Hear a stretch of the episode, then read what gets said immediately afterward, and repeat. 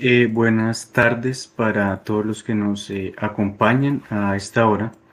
Eh, mi nombre es Samuel Ortiz y junto a los integrantes de los jóvenes de Cara al Futuro estaremos hoy con Rafael Nieto Loaiza, quien ya nos acompaña, siendo las 6 y 8. Damos inicio a este conversatorio para dar la introducción. Hoy tendremos, como ya lo menciona, Rafael Nieto, quien es abogado y político colombiano conocido por haber sido eh, viceministro de, del Interior y de Justicia entre 2013 y 2004 y eh, precandidato presidencial por el Partido Centro Democrático. Eh, Rafael Nieto defendió el republicanismo y la derecha clásica en las elecciones del 2018 y pues para nosotros es un gusto tenerlo. Bienvenido, doctor Rafael. Samuel, muy buenas tardes para usted, para todos los muchachos de Cara al Futuro y para todos los que nos están acompañando en esta conversación al final del día de hoy. Bueno, doctor Rafael, para entrar en materia, eh, quiero eh, preguntarle por eh, lo básico. ¿Cuál cree usted que debe ser el mecanismo idóneo para elegir al candidato oficial del Centro Democrático de manera interna? Yo sobre eso solamente tengo dos puntos para poner sobre la mesa. El primero es que el mecanismo tiene que ser transparente, claro para todos, con reglas equitativas, transparente. Y el segundo, que el candidato del uribismo tiene que ser escogido por el uribismo. Cualquiera que sea el mecanismo, pero que sea el uribismo el que escoja el candidato. Y no, como ha ocurrido en otras ocasiones, donde personas mayoritariamente de otros partidos y movimientos terminan teniendo una participación decisiva en la escogencia del candidato. El candidato del uribismo tiene que ser escogido dentro del uribismo. Gracias, doctor Rafael. Eh, Lucas, tienes la palabra. Gracias, Samuel. Bueno, en primer lugar, bienvenido, doctor Rafael. Eh, es un gusto y un honor poder estar hablando con usted en este espacio en De cara al futuro. Muchas gracias por estar con nosotros. Yo le quiero hacer una pregunta algo relacionada a la economía. Recientemente se ha debatido eh, cada vez más un tratado de libre comercio que se va a llevar a cabo, se quiere firmar e implementar entre Mercosur, Mercado Común del Sur, y la Unión Europea. Y pues este tratado de libre comercio traería grandes beneficios para pues, Europa y para Mercosur, los firmantes. ¿Qué medidas, eh, qué acuerdos, qué tratados considera usted pertinentes que debería tomar el gobierno colombiano para seguir los pasos de Mercosur y así integrar más el mercado y los trabajadores colombianos a nivel global? Lucas, esa es una pregunta compleja. ¿Y por qué es compleja? Porque las características que tenemos en la región andina son distintas en los países que las que hay en el Mercosur, para empezar. Segundo, porque el mecanismo de integración de la Comunidad Andina de Naciones es más antiguo que el del Mercosur, mucho más. Tercero, porque em, hay que reconocer que hay unas distancias insalvables con los que fueron socios tradicionales del mecanismo de integración andina, fundamentalmente con Venezuela y ese, esas distancias hoy siguen siendo insalvables. No hay ninguna posibilidad de que contemos con Venezuela dentro del mecanismo de integración. De manera que tenemos que jugar con los que quieren jugar en el proceso de integración y nada más. Porque a nadie se le puede obligar en un proceso de esta naturaleza, primero, y segundo, porque abrir el proceso de integración a un país como Venezuela en lugar de fortalecer la integración regional probablemente la frustraría, la haría mucho más difícil y más compleja, porque la posición de los venezolanos es una posición abiertamente contraria al libre comercio.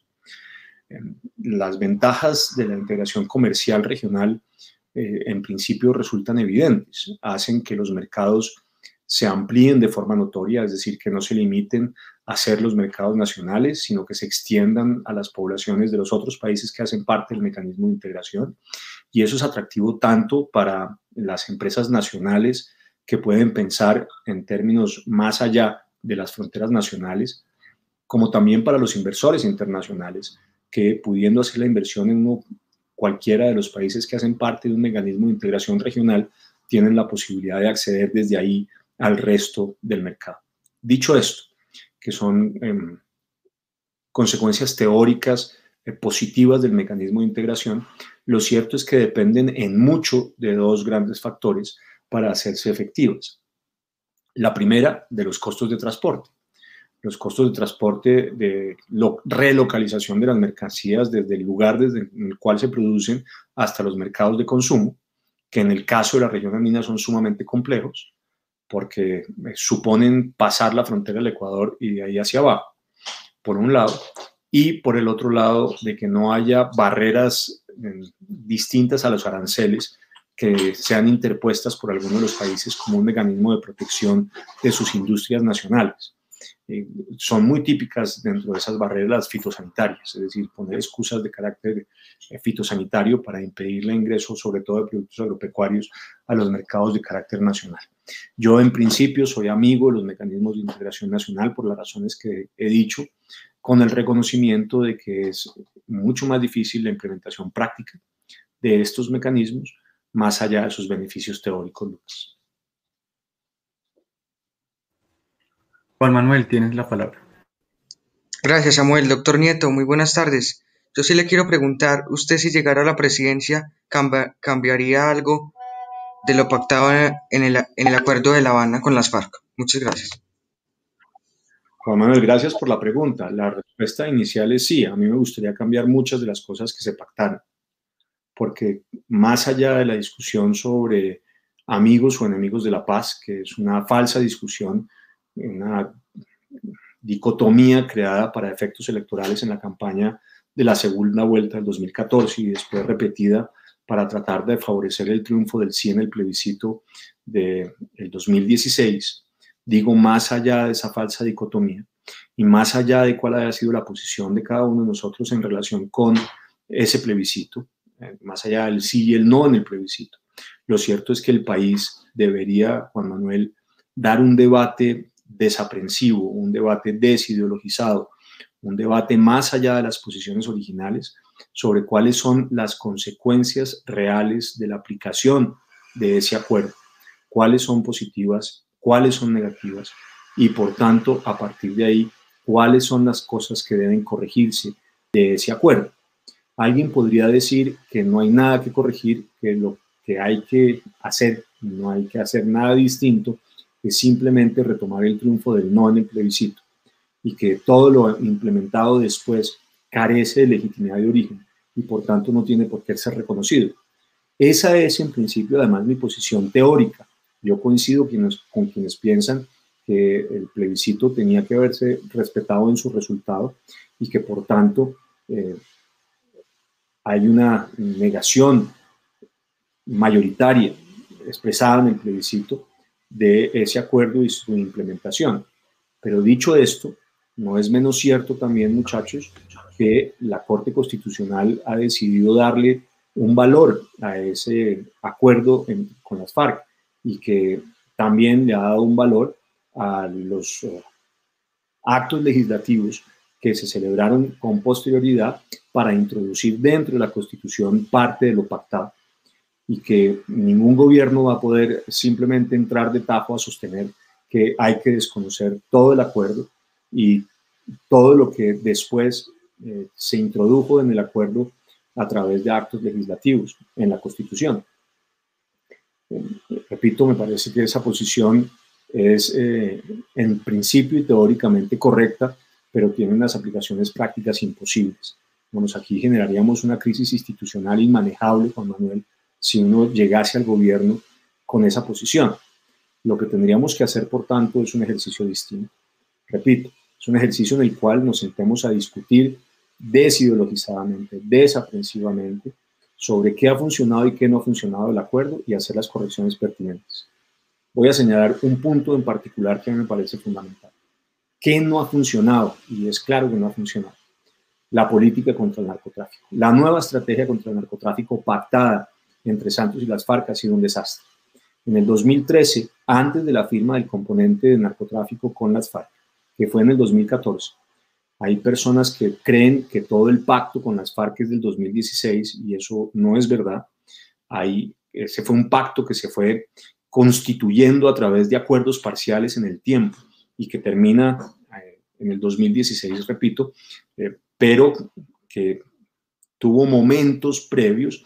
El componente del narcotráfico se firmó en el 2014. En el 2013 teníamos en Colombia 290 eh, toneladas de producción de cocaína. Este año hemos llegado a 1.228 toneladas de cocaína de producción. 1.228. Más de cuatro veces más cocaína se produce en Colombia que en el 2013 antes de la firma del acuerdo. Y aunque las cifras en materia de narcocultivos no son tan malas, son apenas tres veces, pues la verdad es que pasamos de 48 mil hectáreas a 143 mil hoy, digamos, o a 31 de diciembre del año pasado. Y eso no deja de ser también una barbaridad. Hoy tenemos tres veces más hectáreas de coca, cuatro veces más cocaína. Y eso supone el fracaso absoluto de esa propuesta en, en términos prácticos, más allá de la discusión teórica de esa propuesta en materia de narcotráfico. Eso, Juan Manuel, en mi opinión, por ejemplo, tiene que corregirse. Tiene que corregirse de fondo, porque si seguimos aplicando lo que se pactó, pues el resultado va a ser terrible para el país. Vamos a vivir inundados de campos de coca e inundados de cocaína. Ahí hay un elemento concreto que hay que corregir. Un segundo elemento que en mi opinión hay que corregir es la Jurisdicción Especial para la Paz. Y la Jurisdicción Especial para la Paz hay que mantenerla para los beneficiarios de la misma. Es imposible además echar para atrás. Ustedes saben que un principio general del derecho penal es que las normas penales no son retroactivas excepto en lo favorable. Y por tanto, la aplicación de la Jurisdicción Especial para la Paz para sus beneficiarios ya no tiene reversa. Eso no se puede cambiar, no porque sea lo que se ha pactado, sino porque el principio general en materia de derecho es que en materia favorable se aplica incluso la norma penal retroactiva. Y creo que en esa línea, y uno tiene que reconocerlo, pues hay que mantener esos principios generales de beneficios. No hay forma de cambiarlos. Beneficios penales, repito. Otra cosa son los beneficios políticos, pero los beneficios penales hay que mantenerlos. Pero hay otros elementos de la Jurisdicción Especial para la Paz que hay que cambiar. Creo que hay que exigirle a Jurisdicción Especial para la Paz, y eventualmente eso puede eh, significar la necesidad de un acto legislativo en esa dirección, que haga eh, realidad la exigencia del cumplimiento de las obligaciones en materia de verdad y reparación eh, para poder acceder a esos beneficios, cosa que no sabemos si efectivamente va a ocurrir. Creo que hay que exigirle, pero para eso hay un tiempo, a ver si va a ser o no va a ser así, a la, a la Jurisdicción Especial para la Paz, que efectivamente haya unas penas, así sean alternativas, y que las penas se tienen que cumplir y en mi opinión habría que exigirle también a la Jurisdicción Especial para la Paz que las penas sean lo suficientemente exigentes como para que los responsables de esos crímenes y que sean eh, beneficiarios de estas penas alternativas no puedan acceder a cargos de elección popular mientras que cumplen la pena alternativa. Yo creo que esos son tres elementos que son fundamentales en una modificación del sistema. La otra es verificar que efectivamente haya garantías reales para el acceso a los beneficios para los militares y los policías que se puedan acoger a la jurisdicción. Ahí doy dos ejemplos concretos, Juan Manuel, de elementos del pacto que creo que, en mi opinión, tienen que corregirse por sus efectos prácticos y más allá de una discusión de, eh, sobre el proceso de paz, sobre sus ventajas o sus eh, consecuencias negativas o sobre el sí y el no del plebiscito. Gracias, doctor Rafael. Gracias. Eh, tiene la palabra Camilo. Hombre, doctor Rafael, buenas noches. Eh, doctor Rafael, a mí me gustaría preguntarle por lo siguiente. Usted nos ha hablado un poco sobre el costo institucional que pues tiene la JEP y el proceso de paz, pero a mí me gustaría que habláramos un poco también del costo económico y también del Estado, por ejemplo, porque si hay una cosa que en este tiempo que pasamos ya de reforma tributaria y que hoy se está evaluando es el costo del Estado tan alto que tienen para los colombianos, por ejemplo. A mí me gustaría saber, usted, digamos, llega a la presidencia de la República, hipotéticamente, ¿qué hacemos para reducir el costo del Estado en masa? Porque eso es una de las problemáticas que nos, eh, nos aqueja y pues que yo digo también es boca para corrupción y para una serie de eh, eh, perversiones en el Estado. Doctor Nieto. Camilo, muchas gracias por la pregunta. A ver, lo primero que habría que decir es que sí, la PDGP es muy costosa. En los últimos tres años ha costado cerca de un billón de pesos. Ya me parece es una barbaridad, una barbaridad en cualquier circunstancia, en cualquier condición, pero es aún más horrorosa ese costo en términos de una crisis fiscal como la, como la que tenemos hoy. Es, es verdaderamente el 0.1% del PIB, que es muchísimo eh, para una jurisdicción que hasta ahora no da ningún resultado.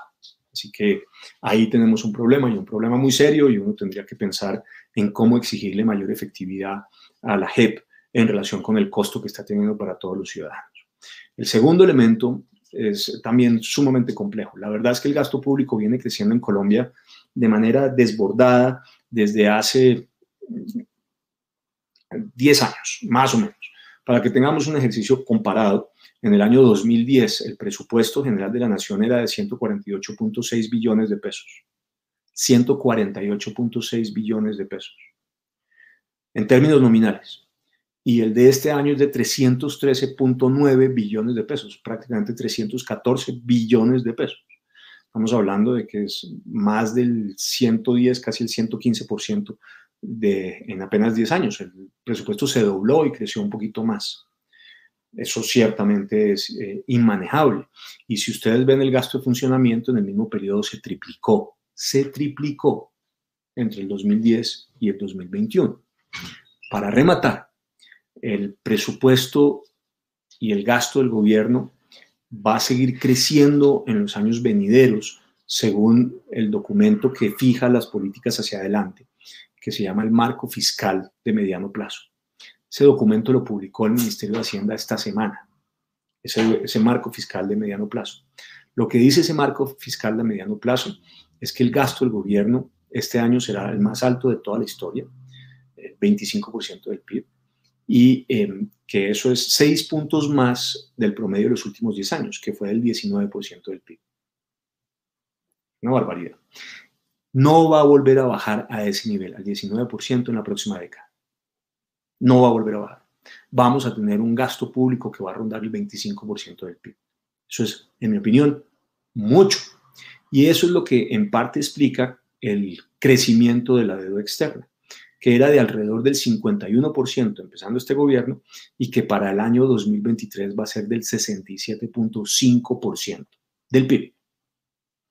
Ese crecimiento de la deuda externa, que son más de 15 puntos, le significa a todos los colombianos pagar 10 billones de pesos adicionales de intereses durante cada año en los próximos 10 años en comparación con lo que se pagaba de intereses en la década anterior. Eso les da a ustedes una buena idea del tamaño del problema. Un tamaño enorme. O sea, tenemos un serísimo problema de gasto público. Yo he venido sosteniendo que el gobierno y la sociedad colombiana deberían hacer una discusión sobre las políticas de austeridad y de ahorro, y sobre la naturaleza y la calidad del gasto público. Que no podemos seguir pensando simplemente en cómo hacemos reformas tributarias para meterle la mano a los ciudadanos al bolsillo y sacar plata del trabajo de los ciudadanos para trasladársela al Estado. Que cada día gasta más, como es en el agua. Que esa no puede ser la discusión en Colombia. Y que si vamos a hablar de reformas tributarias tan fiscalistas como las que se vienen hablando en, en nuestro país, la propuesta original del gobierno era buscar recaudos adicionales por 23.4 billones de pesos. Para que ustedes, muchachos, tengan una idea, las reformas tributarias en Colombia usualmente buscan recaudos adicionales entre 6 y 8 billones de pesos.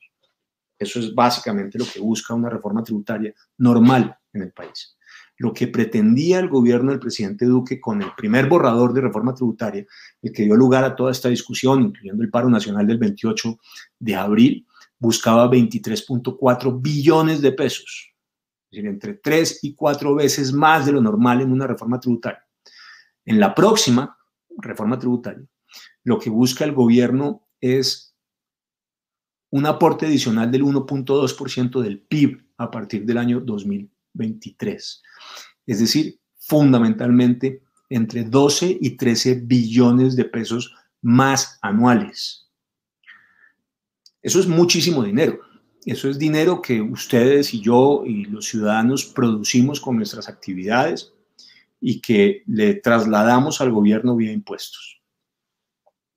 Yo no estoy seguro para nada de que el gobierno use mejor esos recursos de lo que lo pueden usar los ciudadanos. En principio, tiendo a pensar que el ciudadano usa mejor esos recursos y de manera más eficiente que lo que puede hacerlo el Estado.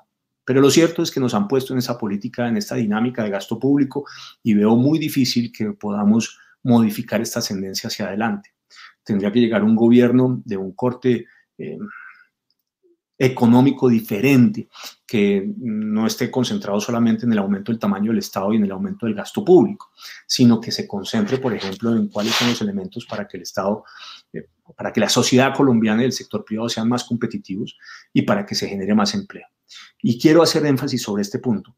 Creo que eh, mi gran diferencia con el gobierno en materia tributaria es la, la naturaleza de lo que se está buscando con esa reforma.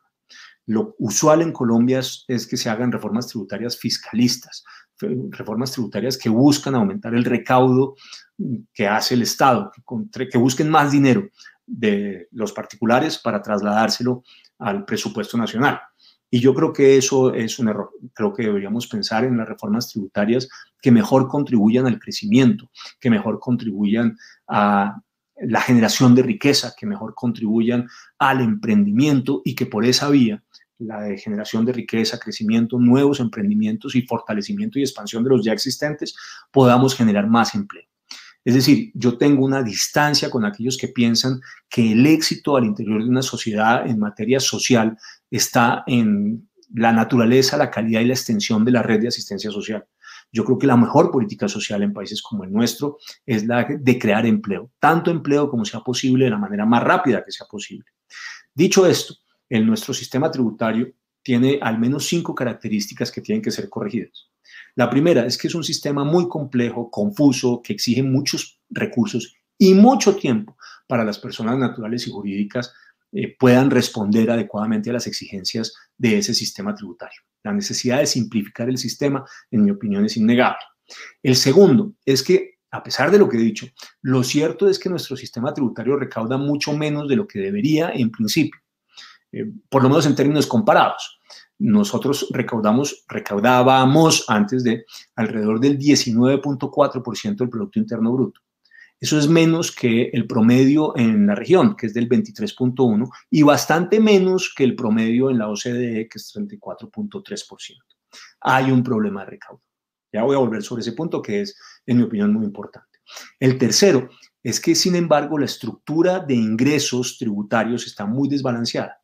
Está excesivamente cargada sobre el IVA el 29.4%, el promedio en la OCDE es el 20%, es decir, nosotros tenemos casi un 50% más de ingresos en términos porcentuales provenientes del IVA en el sistema tributario en comparación con la OCDE. Esa es una característica. La segunda es que la renta de sociedades produce el 25.5% de los ingresos en el caso colombiano, el promedio en la OCDE es del 9%. Es decir, nosotros recaudamos casi un 150% más eh, proveniente de renta de sociedades que lo que es el promedio en la OCDE. Y por último, recogemos muy poquito dinero de la renta de personas naturales, apenas el 6%. 6%, cuando el promedio en la OCDE es el 24%. O sea, nosotros recaudamos el 25% de lo que recauda la OCDE en renta de personas naturales. Para decirlo de otra manera, hay un exceso de ingresos tributarios provenientes del IVA. Las sociedades pagan muchísimos más impuestos de lo que deberían en el promedio y en cambio las personas naturales pagan muy pocos impuestos, la cuarta parte de lo que deberían en términos comparados con la OCDE. Fíjense ustedes esa consideración. ¿Eso va a cambiar? No, no va a cambiar, porque la discusión que se dio con ocasión del borrador de reforma tributaria pasada hace que hacia adelante sea muy complejo, muy costoso políticamente, buscar mecanismos que aumenten la participación en los ingresos fiscales de los tributos que pagan las personas naturales. El cuarto elemento que tiene el sistema tributario colombiano, que lo hace muy eh, singular, es que la tasa efectiva de tributación es muy alta, ¿Qué es la tasa efectiva de tributación para todos los que nos están viendo? Es cuántos pesos de las ganancias que tiene una persona natural o una sociedad se trasladan al Estado por diferentes mecanismos, incluyendo los impuestos directos, incluyendo los impuestos territoriales, incluyendo los llamados costos parafiscales, que son esas sobretasas que se ponen sobre los salarios. Bueno, pues para que ustedes tengan una idea, en Colombia la tasa efectiva de tributación es de 62.6%. Es decir, de 100 pesos de ganancias que tiene una sociedad o una persona natural, el Estado se queda con 62 pesos y 60 centavos.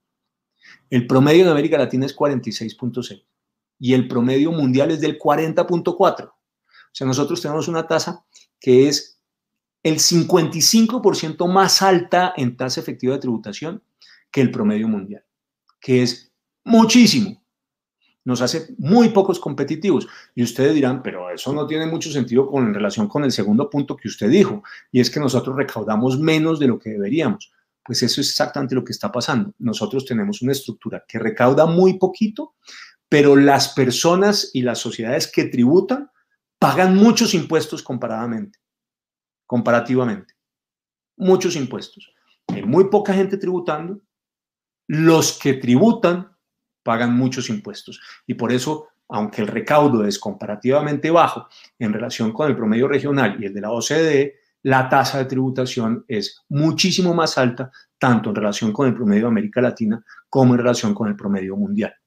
Ahora, dicho esto, el último punto, quinto, es que seguimos teniendo unas tasas de evasión muy altas, cercanas al 32%. Y eso es una barbaridad. Si nosotros lográramos reducir la evasión en un 20%, es perfectamente posible que no necesitáramos una tributaria. Dejo esta descripción aquí para no extenderme más, pero creo que les puede dar un panorama eh, de lo que es Camilo, el problema económico del gasto público en Colombia y lo que es el sistema de tributación. Tal vez con dos elementos adicionales que vale la pena poner sobre la mesa. Tengo entendido que en la propuesta nueva del gobierno, que está todavía sujeta a modificaciones y correcciones, que se está conversando con la ciudadanía en distintos foros, el gobierno va a establecer una política de ahorro obligatorio, obligatorio, em, de 2 billones de pesos, que no estaría mal. O sea, ese sí es una política eh, seria de ahorro y de austeridad que es importante. Y están calculando que van a ingresar al menos 3 billones de pesos más sobre lo presupuestado, no es poca cosa, no es poca cosa, estamos hablando del 25% adicional por la vía de una mayor efectividad en la lucha contra la evasión. Gracias, doctor Rafael. Muy importante. Eh, claro, fue, fueron datos que los tendremos en cuenta, doctor, para probablemente debates y pues para eh, charlas que nos parecen muy interesantes. Lucas, tienes la palabra. Gracias, Samuel. Em, pues en primer lugar le quiero agradecer al doctor Nieto por ese montón de estadísticas, me parece admirable y pues yo estaba anotando aquí algunas. Eh, es importantísimo que todos sepamos eso. Quiero volver un poco a mi pregunta anterior y usted tocó el tema de Venezuela. Si usted se vuelve presidente en el año 2022, ¿qué medidas diplomáticas, eh, económicas, incluso militares tomaría en contra del gobierno eh, pues, de la narcodictadura de Venezuela. Gracias, Lucas. Un comentario sobre su observación de las estadísticas. Yo tiendo a usar las estadísticas mucho en, en mis respuestas y en mis análisis, porque yo creo, Lucas, que uno no puede simplemente opinar por opinar, que eh, eh, esa es como una costumbre nacional, la opinadera, todo el mundo se siente con derecho a opinar de todo, aunque no tenga fundamento, ni tenga razón, ni tenga datos, ni tenga hechos que fundamenten su opinión. Y hay una falsa creencia de que todas las opiniones valen igual. no es verdad. Hay opiniones que están bien fundadas, que tienen eh, fundamento serio, hechos, pruebas que las sustentan, cifras, datos, que dan lugar a una discusión y gente simplemente que da su opinión porque, ajá, y punto, aunque no tenga ningún sentido o asidero con la realidad. Cuando yo eh, uso esta información estadística, pretendo siempre mostrar el, sustento de la posición. no, es un, no es un mero ejercicio retórico, es que me permite decir, hombre, en Colombia hay un exceso de recaudo del IVA y muestro por qué hay un exceso en las cifras comparadas. En Colombia las empresas, las sociedades en general pagan mucha renta y hago el ejercicio comparado y en Colombia las personas naturales pagan muy poca renta y hago el ejercicio comparado. Es, esa es un poco la lógica, Lucas. O sea, yo pretendo eh, hacer este ejercicio estadístico no por, por un ejercicio pretencioso de demostrar que hay un dominio de las cifras, sino porque las necesito para poder probar el punto que estoy señalando. ¿Cómo hace uno para sostener, por ejemplo, que en Colombia ha aumentado de manera enorme el gasto público si no hace el ejercicio de comparación presupuestal entre el 2010 y el 2021? Termina simplemente dando una opinión la opinión no es cierta. Habrá algún loco que diga, no, es que hay que aumentar más el gasto público. es la propuesta de la izquierda, por ejemplo. La izquierda dice, no, aumentemos el gasto público. ¿Más el gasto público? Sea, hemos crecido en apenas 10 años, hemos doblado el presupuesto en términos nominales. Hay que hacerlo crecer más. ¿Y con qué base? ¿Y de dónde va a sacar el dinero? Eh, eh, al final lo que trato de decir, las estadísticas son una herramienta muy útil en la discusión de políticas públicas porque es lo que nos permite mirar efectivamente si tenemos o no una base para un diálogo racional y unas propuestas que tengan sustento. Perdón esta explicación, pero me parece que es importante porque no es la primera vez que me dicen, usted usa en exceso las estadísticas. Y yo creo que a veces las estadísticas pueden espantar a las personas. Yo confío en que no, en que mi explicación estadística sea sencilla a pesar de las cifras y le pueda ser útil en la discusión y en el diálogo posterior a la gente. Lucas. Ojalá haya conseguido ese objetivo ahora, no estoy seguro, pero eh, eh, esa es mi esperanza. Ahora, pues en relación con Venezuela, en relación con Venezuela. Eh, varias cosas, hombre. Yo en el caso de Venezuela, Lucas, soy eh, políticamente incorrecto. Y voy a tratar de explicar lo que, lo que quiero decir con esto. Yo creo que en materia de política exterior, Lucas, los gobiernos no se ven mover por ideologías, sino tienen que moverse en la búsqueda de los intereses nacionales, estratégicos. O sea, ¿qué es una buena política exterior? Una buena política exterior es la que satisface bien los objetivos estratégicos del país. No la que es eh, adornada ideológicamente en un sentido o en otro. No, es la que responde mejor a los intereses de Colombia. Eso nos lleva a una discusión inmediata. ¿Cuáles son los intereses objetivos estratégicos de Colombia en relación con Venezuela? Hoy, en mi opinión, son los siguientes voy a enunciarlos, no sé si ustedes van a estar de acuerdo, pero es mi opinión. ¿Qué deberíamos nosotros conseguir de Venezuela? Uno, que Venezuela deje de ser el espacio de refugio, de aprovisionamiento logístico, de eh, descanso estratégico de los grupos armados ilegales colombianos y el lugar en el cual se apertrechan, descansan y preparan las operaciones militares para operar sobre Colombia y después volver a territorio venezolano. Ese es, digamos, en mi opinión, el primero de los objetivos estratégicos. Nosotros tendríamos que conseguir que eso no pase más en Venezuela, porque nos hace un daño terrible el hecho de que los grupos armados ilegales sepan que en Venezuela no los podemos tocar y que usen el territorio venezolano para adelantar operaciones militares contra Colombia sistemáticamente como viene ocurriendo. Así que el primer objetivo estratégico sería conseguir que el territorio venezolano deje de ser ese espacio eh, favorable a los grupos armados ilegales desde los cuales operan y operan sobre Colombia. Ahí hay un primer elemento. Segundo gran elemento, que cese la migración venezolana hacia Colombia. El hecho de que Venezuela siga expulsando venezolanos al territorio colombiano nos genera un daño enorme, una presión sobre el mecanismos, los mecanismos de asistencia social muy alto, el sistema de salud, por ejemplo, pero no solamente el sistema de salud, ahora con el mecanismo de protección temporal son otros también eh, los mecanismos de asistencia social del Estado a los que pueden acudir los venezolanos migrantes y eso genera una presión sobre, sobre la estructura estatal y la sociedad colombiana.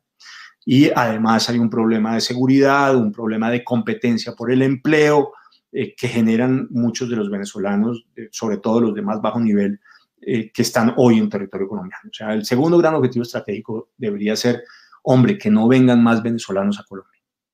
No sé si ustedes, repito, estén de acuerdo, pero es mi lectura de lo que nosotros tendríamos que conseguir. El tercer elemento es la reactivación de, los, de la frontera. Esta fue una frontera probablemente la más rica y la de mayor intercambio comercial, la de más relaciones de integración fronteriza dentro de todas las fronteras del continente. Todas sin excepción, excepto la de Canadá con los Estados Unidos. Pero el Río Grande hacia el sur es sin duda la frontera que más vida tenía. Y por eso el intercambio comercial entre Colombia y Venezuela alcanzó los 6.800 millones de dólares, que es muchísimo, muchísimo en materia de intercambio comercial en América Latina. Eso se perdió.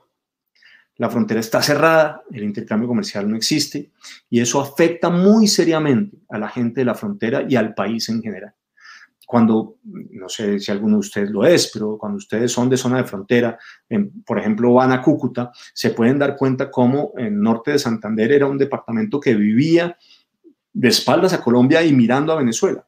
Y Venezuela su mercado natural, era ahí donde se, se desarrollaban las relaciones comerciales y las actividades económicas del departamento.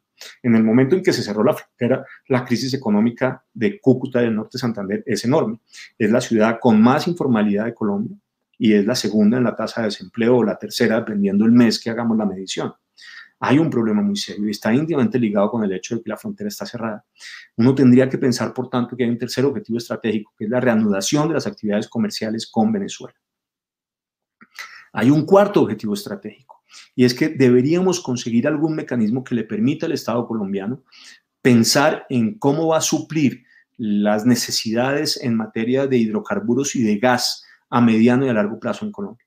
Colombia, a diferencia de Venezuela, no es un país petrolero, no tiene grandes reservas. Es más, son unas reservas eh, limitadas, eh, no sé en este tiempo exacto en cómo está, pero debe estar alrededor de entre 5 y 6 años de cobertura de las necesidades colombianas. Si nosotros perdemos el autoabastecimiento y perdemos la capacidad de exportación de hidrocarburos, vamos a tener una crisis económica y fiscal aún más seria que la que estamos viviendo hoy. Y habría que pensar, por tanto, si nosotros tenemos o no tenemos posibilidades de acceder a el petróleo venezolano y al gas venezolano. Lucas. Para nosotros sería muy importante. Venezuela tiene las mayores reservas probadas de petróleo del mundo, incluso más que Arabia Saudita. Tiene más reservas probadas que Arabia Saudita. Ahora tiene un desastre en su sistema petrolero profundo porque, como todo lo que toca al socialismo, Hoy Venezuela produce menos barriles diarios de petróleo que nosotros, que debemos estar en el orden de 780 mil barriles día y los venezolanos deben estar en el orden de 500 mil, cuando alcanzaron a estar por encima de los 3 millones, punto barriles diarios de petróleo. Ese es el resultado de la crisis en Venezuela. Todo el sistema petrolero está eh, colapsado. Bueno, ¿y qué pasa si nosotros consiguiéramos algún tipo de acuerdo que nos permita acceder a las reservas venezolanas, exportarlas a Colombia y suplir nuestras necesidades mm, eh, y darle algún aire a un sistema petrolero venezolano que está claramente colapsado. Voy a un cuarto elemento. Ya hacia futuro, tener acceso al petróleo y al gas venezolano puede ser un elemento de carácter estratégico para Colombia. El quinto, nosotros tenemos una capacidad de producción energética de energía eh, realmente envidiable, con una balanza además entre energía térmica, energía eh, de carácter hidráulico, eh, las hidroeléctricas, y además, después del esfuerzo que ha hecho el presidente Duque, hay que reconocerse, un 10% adicional en la matriz energética hoy es de energías alternativas, solares y eólicas fundamentalmente. Una matriz muy equilibrada, una matriz muy sostenible desde una perspectiva medioambiental y una matriz que le permite a Colombia saber que aún en régimen de lluvias muy bajo, tiene la posibilidad de generar la misma energía y eventualmente exportarla. Yo creo que nosotros deberíamos estar en esa dirección digamos, en la dirección de pensar en exportar energía colombiana a América Central, a Ecuador y hacia abajo y eventualmente hacia Venezuela, que la necesita de manera urgente. Venezuela, aunque suene increíble, necesita urgentemente la energía colombiana. Las, eh, los las caídas en el sistema energético, los apagones en el sistema, la muy mala condición en que tienen todo el sistema energético venezolano hace que pudieran ser dependientes de la energía colombiana. Ahí hay pues un elemento adicional de carácter estratégico, en mi opinión. Y voy a dar uno más, y es que nosotros deberíamos conseguir que Venezuela pague eh, los mil y tantos millones de dólares en indemnizaciones que eh, debe a empresas y a ciudadanos colombianos que fueron expropiados por Chávez sin indemnización alguna. Una plata que caería muy bien en unas circunstancias como las actuales. Esas son, en mi opinión, Lucas, los objetivos estratégicos. Es lo que deberíamos conseguir. Alguien me dirá, pero usted no está considerando que ese es un régimen ligado a grupos delincuenciales y no está considerando que es un régimen autoritario. Y yo no tengo la menor duda, es verdad, Lucas, ese es un régimen autoritario y la prueba es que ahí no hay elecciones limpias desde el año 1998. Ahí siguen el mismo sistema chavista incrustado en el poder. Uno puede además decir eh, prácticamente sin temor a equivocarse que ese es un régimen mafioso, porque si no son eh, algunos que están vinculados como el cartel de los soles al narcotráfico, hay cartel de PDVSA, hay cartel de las, eh, ¿cómo se llama? Nombre, acabo de olvidarlo, el sistema de, alimentos que se le entregan a... Eh, eh, no, PAE. No, no, no. ¿Eso no es? Los CLAP, se, llaman los CLAP, el cartel de los CLAP, en fin, uno lo que se da cuenta es que en Venezuela todos son pequeñas mafias que están incrustadas al interior del Estado, pues es verdad, unas más peligrosas que otras, pero todas pequeñas mafias, todas corruptas, y eso es lo que copta el Estado venezolano. Eh, todo eso es cierto. Pero ahí hay que hacer la pregunta al revés. ¿Qué de lo que hemos hecho ha servido para cambiar eso? Nada. Porque nosotros no tenemos posibilidades de cambiar el, el régimen venezolano, Lucas. No tenemos ninguna posibilidad de cambiar el régimen venezolano. El régimen venezolano se puede cambiar solamente por dos vías. O porque la oposición y la calle se levanten de manera masiva y se enfrenten al régimen y lo derroquen, cosa que no está pasando. Uno lo que puede decir incluso es que en los últimos años, a partir después, si ustedes quieren, del famoso concierto en la frontera, ha pasado exactamente lo contrario, es que la calle se desinfló. La oposición venezolana ha mostrado ser muy mediocre, muy mediocre, y perdió la calle. Eh, lo que nosotros estamos haciendo, la política del cerco diplomático, no funcionó. Y hoy somos más papistas que el Papa. Entonces, la oposición venezolana está en diálogo con Maduro. El gobierno gringo está en diálogo con Maduro. Y los únicos que no dialogamos con Maduro somos nosotros. Es que para los gringos ese no es una mafia. Pues sí, es una mafia, pero están hablando con ellos. Y para la oposición venezolana no son una mafia. Pues sí, es una mafia, pero están hablando con ellos. Y nosotros no hablamos. Yo sí creo que hay que reformular completamente la política exterior colombiana hacia Venezuela, pero de una forma completamente distinta a la que se ha planteado. Yo creo que tenemos que ser muchísimo más prácticos. Lo que tenemos que ver es qué es lo que se requiere para adelantar nuestros objetivos estratégicos. Si pudiéramos conseguir, por la vía que sea, que Venezuela deje de ser el territorio donde se refugian el señor Márquez y Santrich y el mono y el, eh, Romaña y el Paisa y todos estos bandidos y la cúpula del ELN, etcétera, y finalmente no hubiera espacio para ellos en territorio venezolano, los avances son sustantivos y a mí eso me parece más importante que tratar de tumbar solos el gobierno de Maduro, cosa que evidentemente no vamos a conseguir. Y como los gringos no están dispuestos a hacer una intervención militar, que es la otra alternativa, ni los venezolanos van a tumbar al régimen de Maduro, pues nosotros tenemos que aprender a convivir con el régimen de Maduro, pero en términos que sean beneficiosos para nuestros objetivos estratégicos. No es una discusión de carácter ideológico. La discusión en política exterior es una discusión de cumplimiento fáctico, práctico de los intereses estratégicos. Lo cierto es que hoy ninguno de los objetivos estratégicos que yo señalé, y estoy dispuesto a que me señalen ustedes otros, ninguno se está adelantando correctamente. No hay avances en ninguno de esos campos, en ninguno. No estamos ganando nada.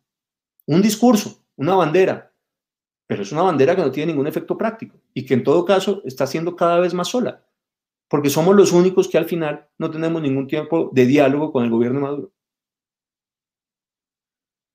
Pues, hombre, Rafael, gracias por esa respuesta, muy completa, a mi parecer, y pues muy interesantes tus opiniones.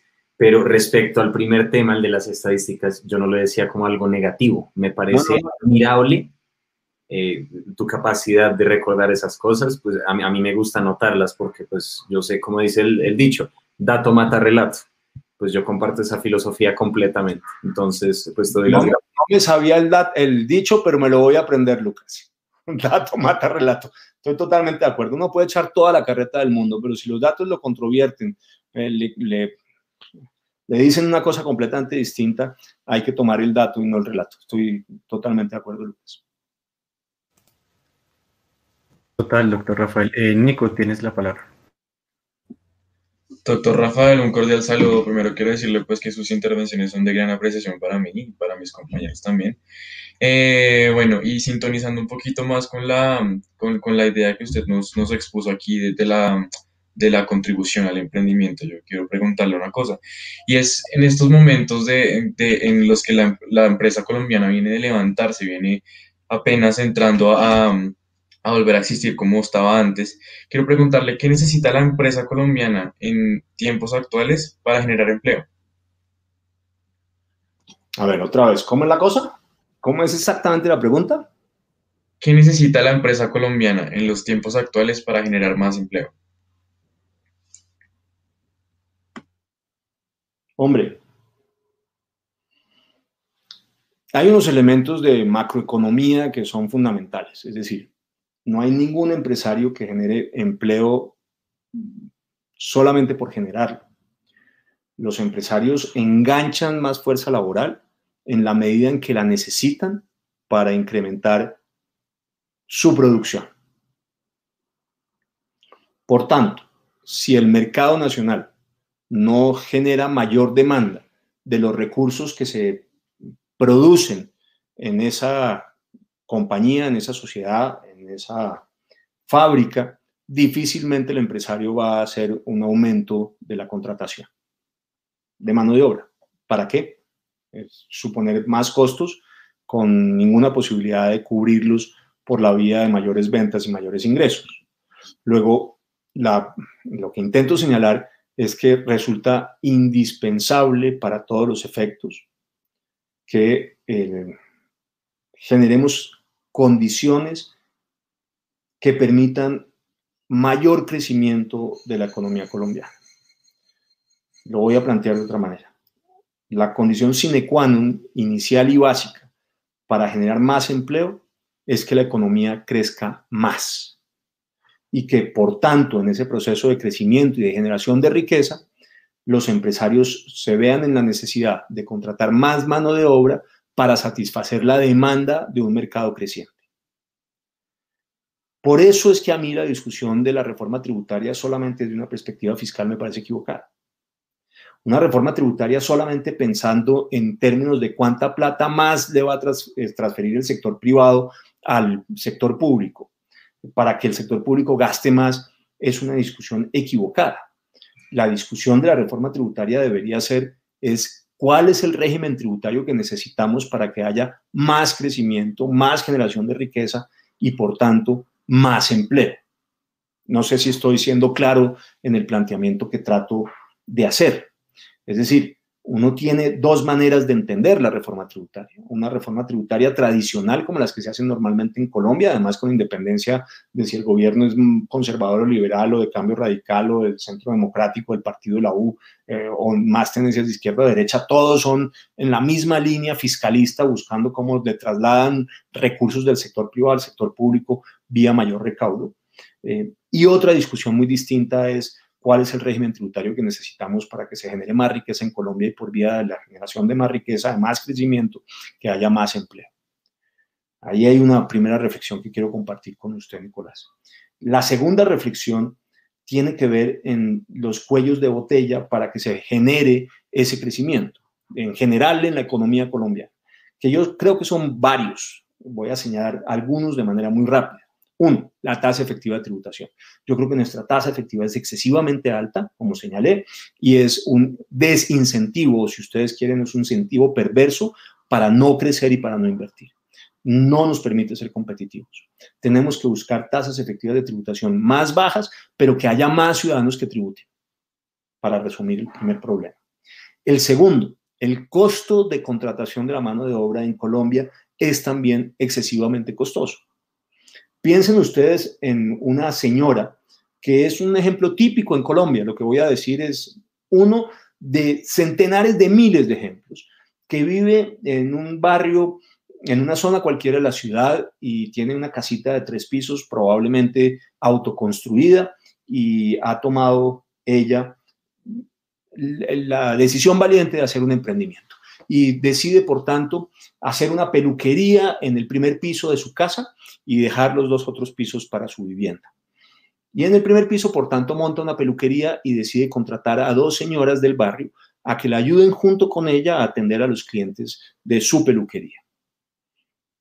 Esa señora en la informalidad no paga impuestos de ninguna naturaleza y además pues le paga el salario mínimo o algo más a las señoras amigas que trabajan con ella en ese nuevo emprendimiento que ha hecho en el barrio.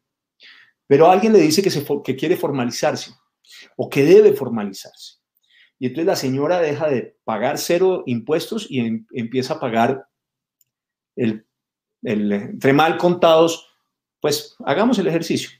Sin, sin los parafiscales, el 48% del que yo les hablaba de impuestos entre territoriales e impuestos nacionales. Pero le dicen además que ya no puede pagar solamente el salario mínimo, sino que tiene que pagarle los parafiscales a las dos señoras.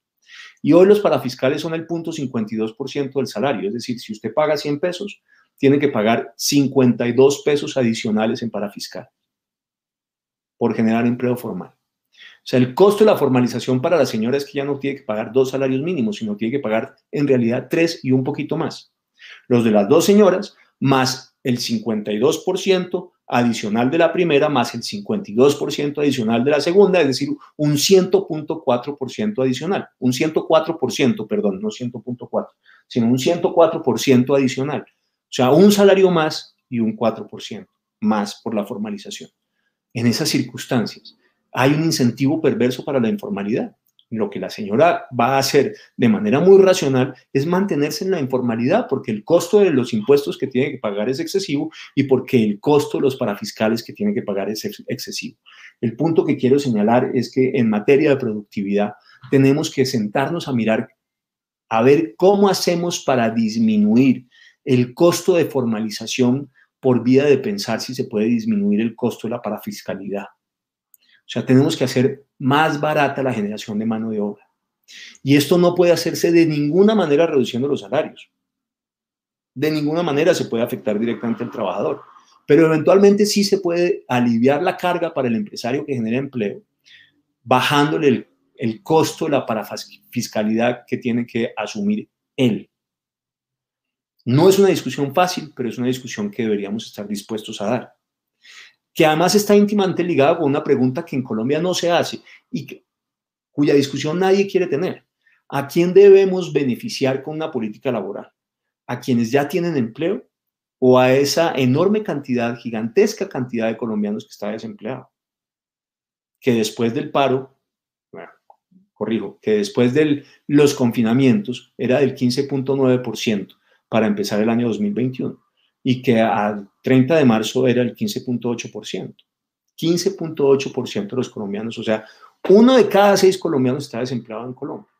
Y en el caso de ustedes, muchachos, es peor la cifra, porque si la cifra en general en el promedio es del 15.8, para los muchachos jóvenes es del 23.9, 8 puntos más por encima. Bueno, volvemos a lo mismo. ¿A quién beneficiamos? ¿A quién tenemos que proteger? Al que ya tiene empleo y tiene el beneficio de su salario más las extras adicionales, algunas de las cuales están vinculadas con la parafiscalidad, o tenemos que buscar un mecanismo que beneficie a ese 15.8% de ciudadanos colombianos, a esa sexta parte de ciudadanos colombianos que busca empleo y no lo encuentra, o a ese casi uno de cada cuatro jóvenes que busca empleo y no lo encuentra. Yo creo, mi opinión es que deberíamos beneficiar a los desempleados y no seguirle dando más beneficios a quienes ya tienen empleo. Pero esa discusión no se da en Colombia. A la gente le parece que esa es una discusión políticamente muy costosa. Y en Colombia decir estas cosas es políticamente incorrecto. Yo creo, sin embargo, que esos debates deberíamos darlo y deberíamos darlos de manera profunda en Colombia, de, manera desaprensiva. Ahí hay un segundo elemento. El tercero es la seguridad. Ese es un costo de productividad enorme. La inseguridad tiene, la inseguridad financiera, la inseguridad física tiene un costo enorme para muchos, pero además la inseguridad jurídica. El cambio permanente en las reglas de juego desincentiva la inversión y desincentiva el crecimiento. No saber cuáles van a ser las reglas de juego, por ejemplo, fiscales, de una inversión que va a hacer, hace que la gente paralice la inversión hasta que quede definido cuál es el nuevo régimen tributario. Esta discusión que se está dando en estos días sobre la tributaria, lo que hace es paralizar la inversión, porque genera incertidumbre. Y frente a la incertidumbre, hay muchísimos que deciden esperar a ver cuáles son las reglas de juego, a ver si tiene sentido o no tiene sentido la inversión que se va a hacer. Así que generar seguridad física y jurídica es fundamental. Los costos de energía son excesivos. Excesivos en Colombia. Digo, tenemos una matriz energética maravillosa, muy sostenible, capacidad además para generar energía en cualquier momento del año sin importar el régimen de lluvias, por la matriz y el equilibrio que ella tiene. Pero el costo de la energía es muy caro y hay que buscar mecanismos para disminuir ese costo de energía. Y además hay otro elemento adicional, la educación de calidad. La mano de obra nuestra está muy bajamente calificada. No tiene las competencias, las aptitudes, los conocimientos para responder adecuadamente a lo que el mercado laboral está demandando. Tenemos que buscar mejorar la calidad de la educación y la pertinencia de la educación. Sobramos abogados, politólogos, expertos en relaciones internacionales, comunicadores sociales, para dar un ejemplo, yo no sé cuáles sean las profesiones que ustedes están estudiando, muchachos, pero yo soy abogado y no tengo la menor duda de que en Colombia sobran, sobramos miles de abogados y en cambio el país necesita médicos, enfermeras, agrónomos, veterinarios, ingenieros, físicos, matemáticos, químicos. De eso no hay. Eso no formamos que lo necesita el mercado y en cambio formamos un montón de profesionales en ciencias sociales que no necesitan el mercado. Muchos muchachos que van a la facultad de Derecho y están con la esperanza de salir a encontrar trabajo, se dan con la pared cuando salen al mercado laboral y se dan cuenta que no hay espacio para ellos. Es que hay un exceso, hay demasiada oferta en ciertas de estas profesiones y en cambio hay un déficit de oferta en estas otras que he señalado. Habría que decir también que el país necesita muchos más técnicos y tecnólogos y menos licenciados universitarios. Y por último, creo que también hay un déficit en materia de infraestructura. Es decir, resumo aquí las políticas generales de crecimiento, lo que encuentro que son cuellos de botella de la productividad que impiden que Colombia sea competitivo, que seamos eh, productivos, que, que crezcamos a las tasas que merecemos crecer. Y una referencia aquí que me parece interesante, tal vez para ustedes. Nos hemos acostumbrado a tasas de crecimiento muy mediocres, muchachos. En Colombia crecemos a más del 4% y hacemos fiesta. Para que ustedes tengan una visión comparada. China tuvo en el año 2019, no voy a hablar del 2020, el 2020 es incomparable por donde ustedes lo miren. O sea, la pandemia hace imposible que uno use el 2020 como referencia, ni en materia económica, ni en materia de seguridad, en nada, porque es un, un año absolutamente atípico. Entonces, olvidémonos del 2020. El 2019 para China fue el peor año de la economía china en 30 años, en tres décadas. Tres décadas en las cuales el peor año de todos fue el 2019 para los chinos. ¿Saben ustedes cuánto creció la economía china en el 2019? El 6.1%. En Colombia crecemos al 4 y hacemos fiesta. En China crecen al 6.1% y es el peor año de crecimiento en 30 años. Lo que trato de decir es que Colombia se acostumbró a unas tasas mediocres de crecimiento y que no podemos conformar, conformarnos con esas tasas, porque a esas tasas de crecimiento, la posibilidad de la reducción de la pobreza y de cerrar las brechas, brechas de desigualdad e inequidad va a tomar demasiadas generaciones para que podamos ir reduciendo el tiempo que nos permita saltar a ser país desarrollado con muy pocos pobres, con muy pocos pobres, con una clase media verdaderamente robusta, pasa necesariamente por crecer a tasas que estén por encima del 6%. A tasas del 4% o menos, estamos perdidos. Finalmente, yo creo que el Estado colombiano tiene que hacer varias cosas en la coyuntura, digamos, más allá de esta discusión que he hecho eh, macro sobre las condiciones de la productividad y lo que se requiere cambiar de manera estructural en el sistema económico colombiano para que podamos ser más competitivos, más productivos y generar más riqueza. Todas estas cuellos de botella de productividad que describí, pues hay unos elementos de coyuntura que también son útiles. Por ejemplo, yo creo que hay que mantener la política de subsidio a la nómina. que se creó para atender la emergencia y que ayudó a que mucha de la mano de obra, sobre todo en micro y pequeñas empresas, que probablemente se hubiera tenido que despedir, se pudiera mantener en las nóminas de esas micro y pequeñas empresas por el auxilio que se estaba recibiendo por parte del gobierno. Yo creo que ese subsidio de la nómina habría que mantenerlo en las circunstancias extraordinarias que estamos viviendo, al menos hasta fines de este año. ¿Por qué? Porque todavía estamos viviendo las consecuencias de la pandemia. Y yo creo que eso es indudable y no deberíamos negarlo. Todavía estamos viviendo durante la pandemia. Ahí hay un primer elemento. El segundo es cómo generamos el mayor empleo posible de la manera más rápida posible en las circunstancias actuales. Y yo creo que la apuesta ahí debería ser la de generar tres grandes sectores de productividad alimentados desde el gobierno nacional, que todos son generadores de mano de obra y además de mano de obra no calificada, que es la que más necesitada está en estos momentos porque es la que salió más damnificada de los procesos de restricción de libertades, confinamientos, toques de queda, picos y cédulas que se establecieron por el gobierno nacional y los gobiernos municipales para tratar de atajar la propagación del COVID-19. Por cierto, con malos resultados, porque al final hoy estamos teniendo el tercer pico de la pandemia a tasas de más de 25 mil contagios diarios y eh, bordeando los 600 muertos al día, mucho mayor que los dos picos anteriores algo no se hizo bien, además, por supuesto, de todas las consecuencias que han tenido las protestas y los bloqueos, que no tengo la menor duda, y lo dicen los expertos epidemiólogos, tienen una consecuencia en este tercer pico.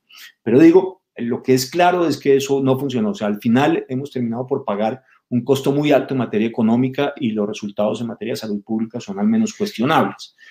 Pero ahí hay un elemento que es claro, digamos, ese subsidio de la nómina. El segundo es ¿Cuáles son estos sectores productivos que pueden generar mano de obra? Yo creo que son tres. Infraestructura de mediano impacto, vivienda y el agro. No hablo de infraestructura de gran impacto porque se necesita mucho tiempo para los estudios, para preparar las licitaciones, para ponerlas en marcha, adjudicarlas y van a pasar año y medio o dos años antes de que se realicen las primeras contrataciones de esas grandes obras públicas que se necesitan. El país necesita algunas obras de esa magnitud sin la menor duda. Yo creo que el país necesita, por ejemplo, un puerto en Urabá, que hay que escoger entre alguna de esas tres alternativas que hay y ver cuál es la que va a funcionar, un nuevo aeropuerto en Cartagena, la tercera pista del Dorado, pero sobre todo una gran red férrea, nacional, una red de trenes que conecte Puerto Carreño con Buenaventura, que conecte eh, Bogotá con, con el Magdalena y un ramal que se vaya por Medellín hasta Urabá y muy probablemente un ramal que baje desde Buenaventura hasta Ipiales para conectar todo el territorio nacional. Pero estos son proyectos que, repito, necesitan mucho tiempo. Aquí estoy hablando de infraestructura de mediano impacto. Infraestructura como, por ejemplo, redes terciarias, centros de acopio, distritos de riego, polideportivos, que son ejecutables de manera muy rápida por empresas pequeñas y medianas en los departamentos y los municipios que responden a necesidades nacionales y que eh, se pueden ejecutar mm, de forma muy veloz con gran eh, uso de mano de obra no calificada. La vivienda, el proyecto del gobierno habla de 100.000 viviendas, pero nosotros tenemos un déficit eh, cercano a 1.250.000 viviendas que corresponden a ese 10% de familias colombianas que no tiene vivienda propia. Aquí deberíamos estar pensando en un proyecto muy ambicioso de medio millón de viviendas. Y no estoy hablando de viviendas gratuitas, estoy hablando de viviendas eh, de interés social y similares que eh, vayan dirigidas a satisfacer las necesidades de esa enorme masa de colombianos que hoy no tiene vivienda propia o a ese 27% de familias adicionales que tiene vivienda pero no las tiene en condiciones de habitabilidad o dignidad como debería corresponder. Un proyecto de vivienda de esta magnitud pues supone un uso intensivo de mano de obra y jalona toda la economía, porque las viviendas son mucho más que cementos, ladrillos o barras de hierro. Eh, son muebles, marquetería, ventanería, grifería, ah, electrodomésticos, etcétera, etcétera, etcétera. Es un jalonamiento general de la economía. Y por último, el agro. Ahí es donde yo haría las apuestas de carácter inmediato. Hay que también pensar en algún tipo de incentivos como los que el gobierno ha pensado para la mano de obra joven. Esta propuesta que ha hecho el gobierno de asumir prácticamente el 25% del costo de las contrataciones de jóvenes es, me parece, algo que merece un estudio adicional, pero en principio un aplauso y que puede ser un incentivo real para que las compañías pasen por las limitaciones que supone la mano de obra joven, no calificada, sin experiencia, con riesgos y asuman ese riesgo, repito, de esas contrataciones, eh, suponiendo que va a tener un menor costo que una contratación de una persona adulta. Gracias, doctor Rafael. Eh, Camilo, vas a dar una intervención. Hombre, sí, doctor Rafael, muy corto y muy breve. O sea, yo le quisiera preguntar, ya que hablábamos de reformular lo que es la empresa hoy, el proyecto que pasó el presidente Uribe y que pasó en el Senado para reducir la jornada laboral semanal, ese número de horas de 48 horas, reducirla progresivamente, yo le quisiera preguntar, ¿es consecuente a la realidad del país y del empresariado, del empresariado de hoy en Colombia? Camilo, déjeme, ah. Déjeme, yo le hago una contrapregunta y después inmediatamente. Señor. ¿Usted qué piensa?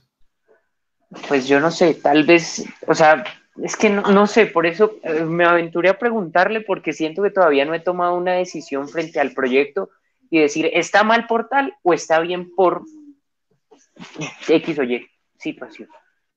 Bueno, debo decirle que yo tengo la misma preocupación que usted. A mí me parece en principio que la reducción de la jornada laboral supone un sobrecosto para las empresas y eso me preocupa. Y no estoy muy seguro de que contribuya a la generación de empleo. Al revés, me parece que cualquier sobrecosto, al contrario, es desestimulante para la generación de empleo. Y yo tengo esa preocupación. Por el otro, el presidente Uribe tiene la preocupación de que hay que buscar alivios para em, para unos trabajadores que están en una situación de vulnerabilidad importante y que esta disminución de la jornada laboral, que es progresiva, que no se va a, llevar a cabo de un día al otro, sino que requiere varios años para llegar a las 40 horas que se proponen, uno tendría que decir entonces en esa dirección que el presidente Uribe tiene esa consideración y que es una manera de manifestar las preocupaciones sociales que eh, lo aquejan y que lo atormentan. Yo tengo esas mismas preocupaciones, pero digamos que difiero del presidente Uribe en un punto fundamental. Es que yo sigo convencido, absolutamente convencido, de que en un país como Colombia no hay mejor política social que generar empleo y que todo lo que deberíamos hacer debería leerse desde esa óptica. ¿Sirve o no sirve para la generación de empleo? Como en este proyecto en particular no estoy seguro de que sirva en realidad para la generación de empleo, tengo la preocupación de no estar seguro de si efectivamente es algo que deberíamos emprender o no, pero lo cierto es que ya está aprobado. Em, dicho esto, pues hay una discusión que también es válida y es la que sostiene que en otros países las horas laborables son menos que las que son en Colombia. Eso tiene una contracara y es que en Colombia la productividad es mucho menor que en otros países industrializados donde se requieren menos, menos horas laborables para producir más. No sé si le hice más sí, ¿no? llegar a su respuesta, pero pues le estoy tratando de dar las distintas caras del problema. Perfecto, perfecto. Gracias, doctor Rafael. Eh, yo quiero ligar un poco la, la, pregunta que hacía Lucas, que pues la iba a, hacer, pero es un poco más el tema diplomático y temas más eh, específicos respecto a eh, la diplomacia y el servicio eh, exterior en Colombia. El primer tema, hoy eh, vemos como congresistas y activistas de Cuba, Nicaragua, Venezuela y Colombia en el exilio presentaron un proyecto de resolución que instaba a defender la democracia en Colombia y condenar un intento de socavar este eh, sistema de gobierno y justamente se menciona eh, a regímenes como Cuba, Irán y Venezuela como países que eh, brindan ayuda y entrenan a los grupos terroristas colombianos y el representante Andrés Vélez mencionaba en una entrevista que pues es algo cierto que Cuba alberga y protege a terroristas en su territorio. Yo, yo quiero preguntarle eh, ¿mantendría usted eh, las relaciones diplomáticas con eh, Cuba, teniendo en cuenta que un, hace poco un tercer secretario de la Embajada de, de, Cuba, por ejemplo, fue expulsado por acciones que no correspondían a su categoría diplomática, en la que se menciona también injerencia de Rusia y también Nicaragua, que hoy vemos como el régimen, el régimen de Daniel Ortega pone presos a los candidatos y pues Colombia sigue manteniendo relaciones con esos dos países. ¿Qué opina usted? Hombre, Samuel, eh, lo siguiente, de nuevo me parece que las relaciones internacionales tienen que mirarse desde los objetivos estratégicos. Yo no estoy, así como estoy seguro de que hay que replantear todo el relacionamiento con Venezuela, porque la realidad no lo obliga. En cambio, no veo las ventajas de mantener ciertas relaciones o mantenerlas en los términos en que hoy se tienen con algunos de los países que usted señala. Yo creo que, eh, por ejemplo, en el caso con Nicaragua, lo fundamental es mantener, eh, y esto sé que es eh, un elemento polémico, pero que es importante, mantener el control sobre el mar colombiano eh, y no entregárselo a Nicaragua. Eso me parece que es fundamental.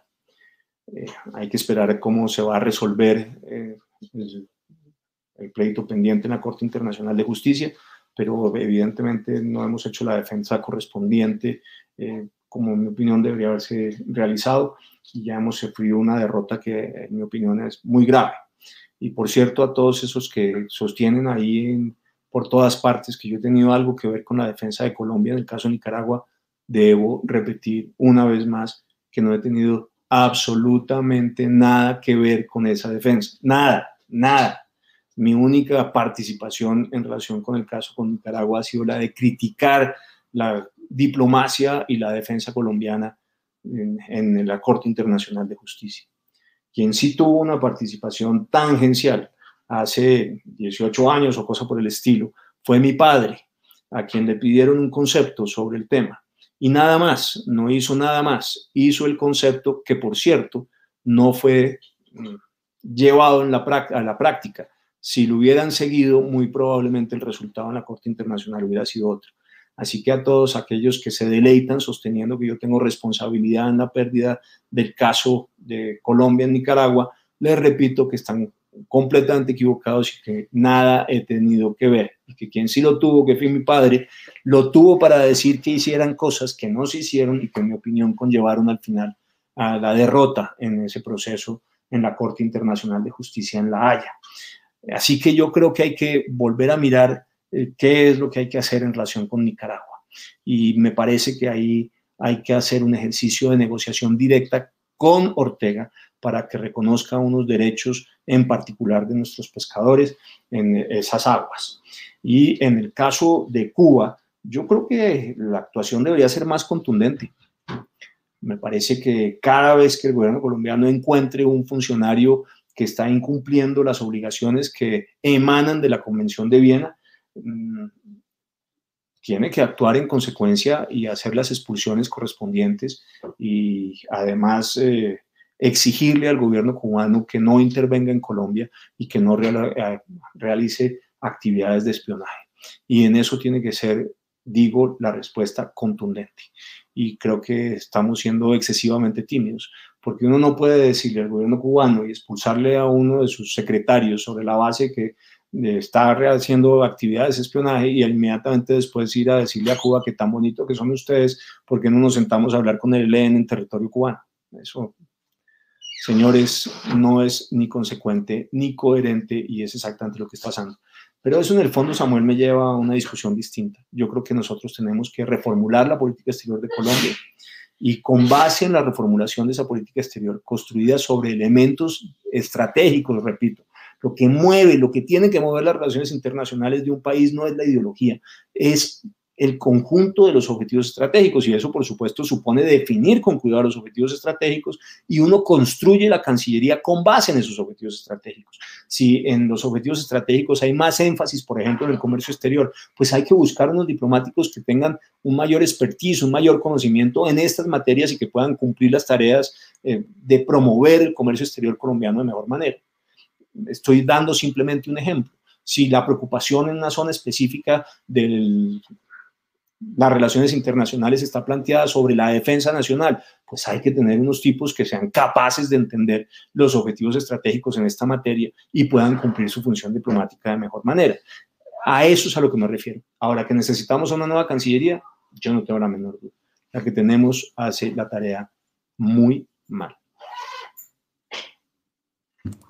Gracias, doctor Rafael. Eh, Lucas tiene la palabra. Gracias, Samuel.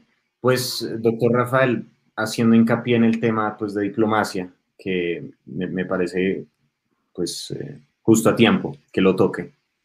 Eh, hay una controversia regional bastante fuerte que empezó el 6 de junio, eh, las elecciones en Perú.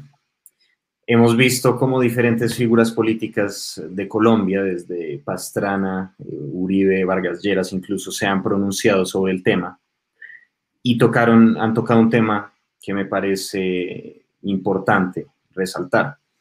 Si usted fuera el futuro presidente de Colombia, el siguiente presidente de Colombia, y tuviera que lidiar con un gobierno de Pedro Castillo y de Perú Libre al sur, ¿qué, qué medidas adoptaría para hacerlo? Y pues para proteger los intereses económicos de Colombia en ese país, que si no estoy mal, son alrededor de 18 mil millones de pesos. De, pesos no. No sé cuál es el monto de la inversión colombiana en, Samuel, pero le puedo asegurar que debe estar en el orden de varios miles de millones de dólares. Y hay inversiones en el sector financiero, en minería, en la industria, en el sector agrícola. Hay múltiples inversiones colombianas en Perú.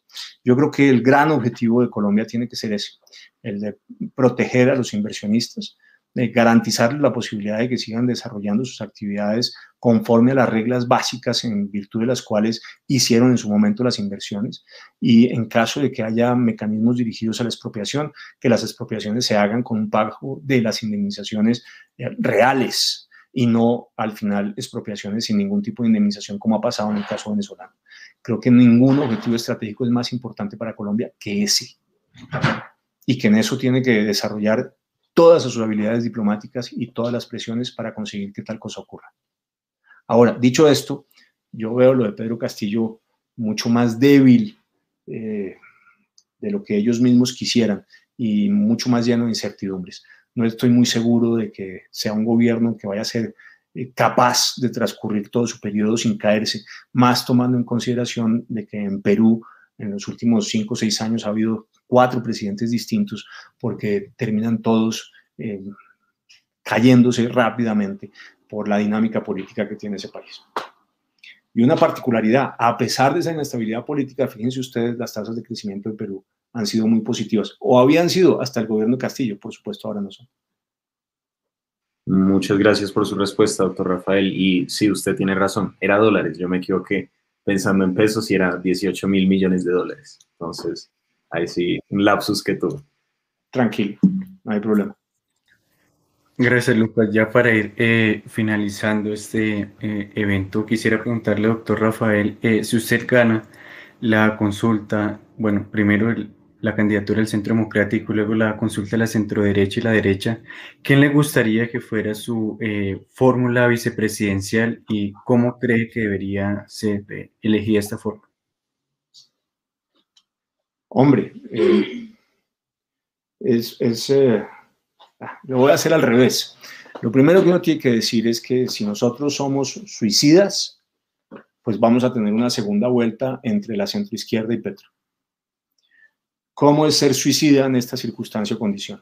Llegando con más de un candidato del centro a la derecha a la primera vuelta. Si llegamos dos o más candidatos del centro a la derecha a la primera vuelta, nos pegamos un tiro eh, no digo ya en el pie, sino en el pecho, eh, canibalizamos nuestro electorado, lo dividimos y en la mitad de esa división la segunda vuelta será entre el candidato de la centroizquierda y Petro, que yo creo que es el peor escenario para Colombia. Para que ese escenario no se dé, para que haya posibilidades de que un candidato del centro a la derecha pase a la segunda vuelta, es fundamental que lleguemos unidos a la primera vuelta. Y para eso es indispensable, por tanto, que haya una consulta interpartidista y esa consulta interpartidista no puede tener lugar en ningún otro momento que con ocasión de las elecciones parlamentarias del próximo año. Ahí es donde tiene que escogerse el candidato de la coalición del centro a la derecha. Por varias razones, voy a nombrar unas de manera muy rápida. La primera, porque la historia nos demuestra, la historia reciente nos demuestra que esas consultas son un impulso enorme para los ganadores de ellos y que terminan opacando a aquellos candidatos que no participan de esa consulta, como ocurrió en el 2018. La consulta liberal fue en el 2017. Humberto de la Calle no saca sino 350 mil votos en la primera vuelta. Germán Vargas Lleras, que venía destacándose como el de mayor posibilidad en las encuestas de ser elegido como presidente, en la percepción ciudadana, no por intención de voto, sino por quién cree usted que va a ser presidente, no saca sino un millón y medio de votos. Entre los dos candidatos grandes, para decirlo de alguna manera, que no fueron a las consultas, sacaron menos de dos millones de votos. Y en cambio, Iván Duque, que era para diciembre del 2017 un desconocido, es ganador de la consulta en marzo y ganador de la primera vuelta. Y Petro es ganador de la consulta en marzo y quien pasa a la segunda vuelta a competir con Iván Duque. Es evidente que hay un efecto de arrastre de opinión muy importante entre la consulta interpartidista de marzo y las primeras vueltas. La segunda característica es que la consulta supone reposición de votos por parte del Estado a los candidatos que participan en esa consulta. Y en unas circunstancias donde va a haber aufugias económicas, restricciones, limitaciones al acceso a la financiación, los dineros que lleguen por vía de la consulta van a ser muy importantes. Los otros mecanismos de escogencia de candidatos no tienen esa reposición y por tanto no suponen ingresos monetarios adicionales. La tercera es que genera una retroalimentación con los candidatos a Senado y Cámara, que es interesante tanto como para el candidato del partido a la presidencia como para los candidatos a Senado y Cámara. Hay una retroalimentación mutua. Llevan ambos votantes a las mesas que son de interés del de, eh, partido. Así que ahí hay un elemento adicional de, de beneficio para hacer las consultas con ocasión de las parlamentarias. El cuarto es que, em, y yo creo que no es un tema menor, la consulta genera seguridad jurídica para los que participan en ella. Si usted escoge un candidato de la coalición, por ejemplo, por vía de unas encuestas, uno podría llegar a la conclusión en que a alguno de los perdedores no le guste el resultado y decida no aceptarlo y no reconocer al ganador de esa consulta, de esa encuesta, perdón. Eso no pasa con la consulta. Quienes participan en la consulta quedan obligados por la consulta. Obligados. No pueden apoyar a otro candidato distinto al ganador de la consulta en la que participan. Esa seguridad termina siendo muy importante en un ejercicio como este. Y hay un último elemento, y es que como las consultas van a ser paralelas al mismo tiempo, el resultado de las consultas es más puro, es más limpio, es más transparente, hay menos oportunidad de interferencia externa, porque no hay estímulos para esa interferencia. Los votantes de Petro, por ejemplo, que es el único candidato que tiene claro que va a ser el ganador de su consulta, se van a inventar un Carlos Caicedo cualquiera para estas elecciones, como lo hicieron para la del 2018. Alguien que quieran promover para una alcaldía una gobernación en las próximas elecciones eh, departamentales y municipales. Sabemos que el ganador de la consulta de la izquierda va a ser Petro. Pero digo este no es, eh, repito, un tema menor, a los votantes de Petro, simpatizantes de Petro, no les interesa participar en la escogencia de nuestro candidato, aún con la certeza de que Petro va a salir elegido, porque significa un voto menos para Petro que lo va a impactar para la primera vuelta en la percepción ciudadana y un voto más para sus contrincantes que somos nosotros.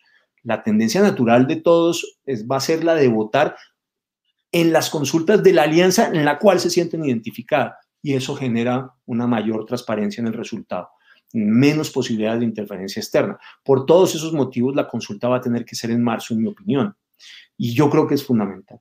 Clave, eso sí, que los exalcaldes, que están en su derecho de buscar un candidato entre ellos para enfrentarlo a nosotros, hagan esa tarea de escoger ese candidato en un momento previo al de la consulta de marzo. Si ellos hacen una consulta en marzo y nosotros también, vamos a llegar divididos a la primera vuelta, vuelta y es suicida para nosotros. Ojalá tengan ellos la conciencia de que eh, la búsqueda de su candidato no solamente es aceptable y además legítima democrática, em, democráticamente hablando, sino además eh, entendible, razonable. Me parece perfectamente lógico que estén en esa dirección, pero repito, ojalá que entiendan que tienen que buscar un mecanismo distinto, por ejemplo, entrar a la consulta, eh, bueno, no, no sé, digamos, una, una encuesta, en fin, ¿no? no tengo idea cómo se va a poner de acuerdo, al final es un problema de ellos. La pajita larga me parece tan buen mecanismo como cualquier otro, pero que escojan ese candidato que van a enfrentar a nosotros antes para que ese, cualquiera que sea, sea el que vaya con nosotros a la consulta de la Alianza del Centro a la Derecha en marzo del próximo año. Ahora, en relación con el Centro Democrático, no hemos discutido sobre cuáles van a ser las reglas de juego para la escogencia del candidato. No hemos empezado ni siquiera la discusión. Yo repito, lo único que espero es que ese candidato se escoja eh, por un mecanismo transparente y por parte del uribismo. No me parece que vaya a ser correcto que de nuevo eh, que personas que no son uribistas terminen escogiendo nuestro candidato. Me parecería que eh, se volvería a cometer un error que ojalá no se repita. Gracias, doctor Rafael. Y para eh, honrar con el tiempo pactado, haremos la dinámica corta, breve de personajes. Así que, como ya le explicaba, pues le daré unos nombres y pues usted me dará una opinión eh, breve y concisa de, de, ellos. Entonces, el primer personaje es Álvaro Uribe Vélez. Líder el gran estadista de Colombia en los últimos 50 años. Eh, Iván Duque.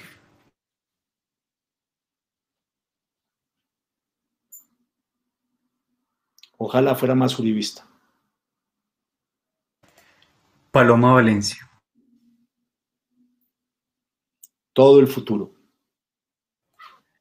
Pablo Holguín. Temperamento. Carlos Felipe Mejía. Coraje. María Fernanda Cabal. María Fernanda no solamente es muy inteligente y muy divertida, sino que además tiene temperamento y coraje. Juan Manuel Santos. es esencialmente mala persona. Y además, por supuesto, un traidor, no solamente a Uribe y al uribismo, sino un traidor al sistema democrático. Juan Carlos Pinzón. Yo creo que fue muy buen ministro de Defensa, Juan Carlos, y creo que puede ser un muy buen embajador en Washington. Gustavo Petro. el populismo de la extrema izquierda, el cachorro del chavismo, del socialismo del siglo XXI. Gustavo Bolívar. Lo hacía más y mejor como libretista de telenovelas que como actor político. Y por último, eh, Catherine Miranda. Hombre, yo sé que a ustedes va a sorprender, pero yo no tengo mayor opinión sobre esa niña, no la conozco suficientemente. apenas algunas cosas por red, no le he hecho seguimiento, veo las polémicas que se generan de vez en cuando y que muestran que es eh, eh, irresponsable, pero no sé más de ella. Bueno, muchas gracias a usted, doctor Rafael, por su tiempo y por la hora y media de, de programa y pues también a la audiencia que le han eh, gustado mucho la, la, charla y pues eh, aseguran acá que lo quieren ver a usted presidente. Así que muchas gracias, doctor Rafael. muchas gracias a ustedes, muy generosos conmigo. Espero que mis posiciones políticamente incorrectas hayan sido al menos divertidas y útiles para el debate. Les agradezco muchísimo la invitación y confío en que este ejercicio haya sido interesante y útil para todos no saben cómo aplaudo iniciativas como esta de ustedes de cara al futuro y lo importante que es para la democracia y el futuro del país que haya jóvenes interesados en la política y en el bien común. Merecen todo mi reconocimiento y merecen todo mi aplauso. Así que muchas gracias a ustedes, muchachos. Sigan así por ese camino de construir una mejor Colombia.